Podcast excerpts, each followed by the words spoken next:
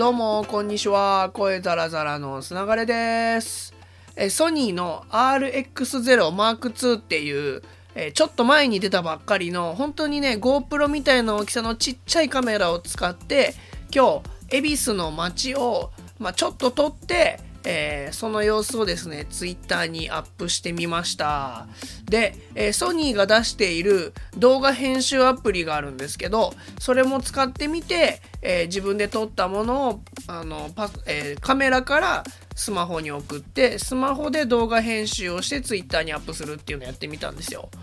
でね、あのカメラ自体、これ気になっている方ね、多いと思うんですけど、個人的にはかなりいけてる部類だと思います。ただ、あのー、ちょっとね、いろんな癖があるなっていうのが見えてきて、あの、動画、写真、綺麗です。これは正直、えっと、僕 GoPro Hero 7 Black も持ってるし、オズモポケットも持ってますけど、写真の性能的には、綺麗さ的にはまず一番。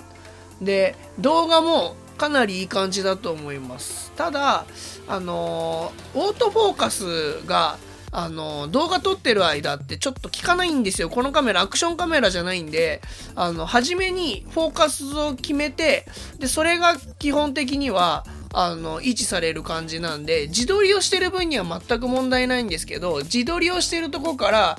ちょっとあの風景みたいなの見せようって思うとそこ肝心なそこの風景の部分が若干ポケてたりとかすることがあったりとかしてあなかなかそういう使い勝手は難しいなみたいな。あと人がたくさんいるところをわーってこう撮ったりとかあの遠く離れてれば全然問題ないんですけど、ね、近くを撮ろうみたいなやつとかだとちょっとピントの合わせ方難しそうだなみたいなやつとか。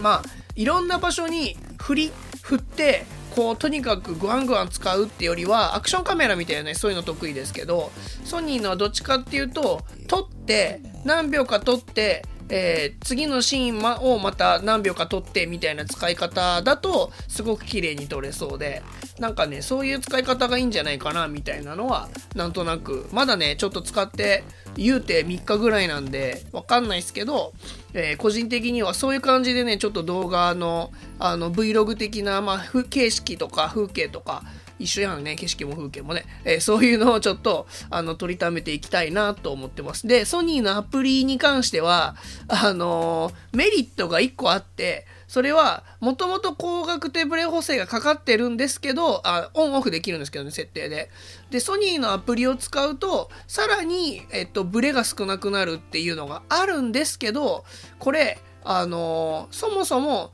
オフにしている状態だと、ちょっとだけ広角なんですよ。で、それがちょっとずつ狭まってくんで、あの、自分がこういう感じで撮ったっていう画角じゃなくなっちゃう部分があって、なんで、あの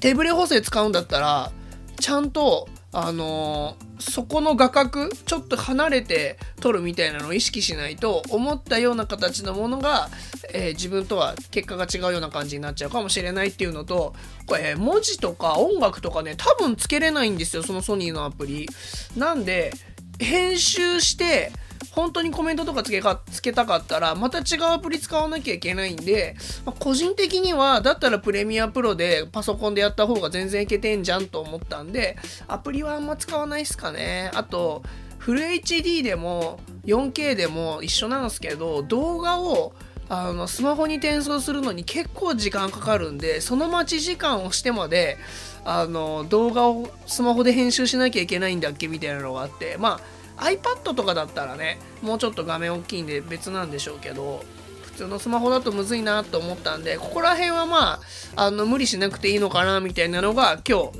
あの動画実際に編集してみた感じで。まああのねもうちょっとちゃんとさっくりあのー、なレビューになると思いますけどみたいなのは Engadget の方でまとめようと思ってますのでぜひそちらもご覧いただければと思います。ということで、えー、今日僕がずっと毎日今最近使ってる RX0 Mark II の話をさせてもらいました。それではまた明日。ほいじゃったら。